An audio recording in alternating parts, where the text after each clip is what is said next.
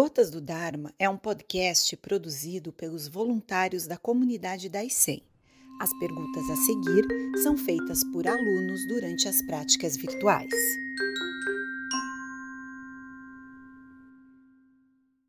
Sensei, por qual motivo não podemos fazer zazen de olhos fechados? Toda vez que fecho os olhos, me sinto mais conectada com o todo, percebo sons com mais nitidez e meus pensamentos diminuem. Na realidade, você está escolhendo algumas das suas capacidades de percepção e está deixando de fora uma delas. Na realidade, a mais importante para o nosso cérebro, que é a visão. Com os olhos entreabertos, você está vendo esse local aqui e agora, que é onde você tem que estar e isso faz parte da sua conexão com todas as coisas. Quando fechamos os olhos, fica mais fácil fantasiar, sonhar, adormecer e mais difícil estar neste momento exato, aqui, neste local, este chão que eu estou vendo, no qual eu estou apoiado, esse milagre da existência. Um dia você vai fechar os olhos e não vai ver mais nada. Quando isso acontecer, você perceberá que ser capaz de abrir os olhos e ver é uma benção, uma facilidade que o nosso corpo nos permite para nos ancorar neste momento. E por isso, nem vamos considerar a possibilidade de estar com os olhos fechados. A prática na Sotozen há muitos séculos está bem consolidada como é bem melhor estar com os olhos abertos. Sensei, como praticantes budistas, qual deve ser a nossa postura diante da tirania e manipulação inclusive conosco? Nós não devemos aceitar né? nem tirania, nem manipulação. Agora, o limite é a violência não é o caminho certo para que os homens escapem dessas coisas. Na realidade, nós deveríamos ter muito mais consciência individual e coletiva. Imaginem que um tirano quisesse fazer uma guerra e convocasse seu povo, mas esse povo tivesse um altíssimo nível de consciência e um altíssimo nível de independência.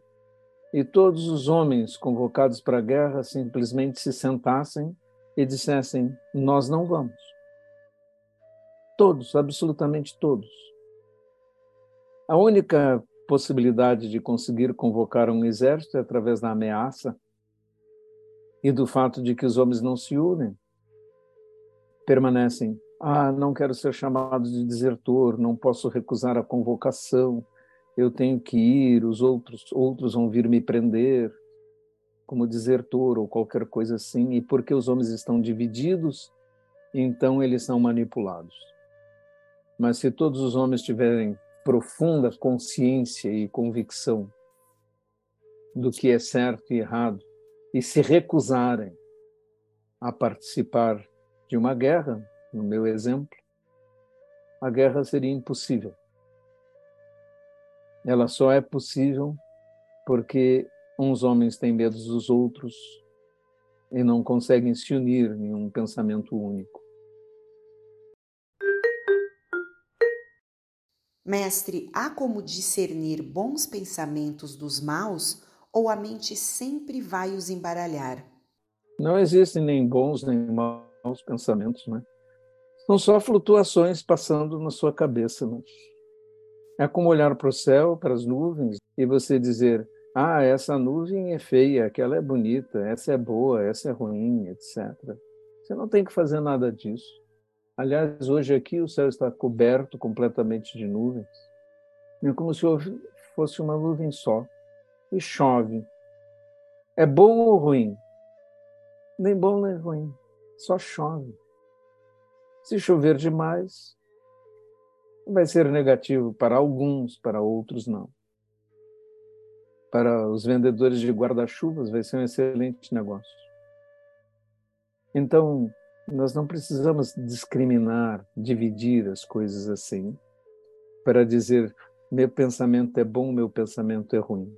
É só um bom pensamento flutuando ou um mau pensamento flutuando. Eles não são meus, não são minha propriedade. Quando nós pensamos são meus, começa o erro. É, são essas palavras, meu e minha, que nós precisamos tirar. Sensei, durante o zazen, deixe os pensamentos irem e virem.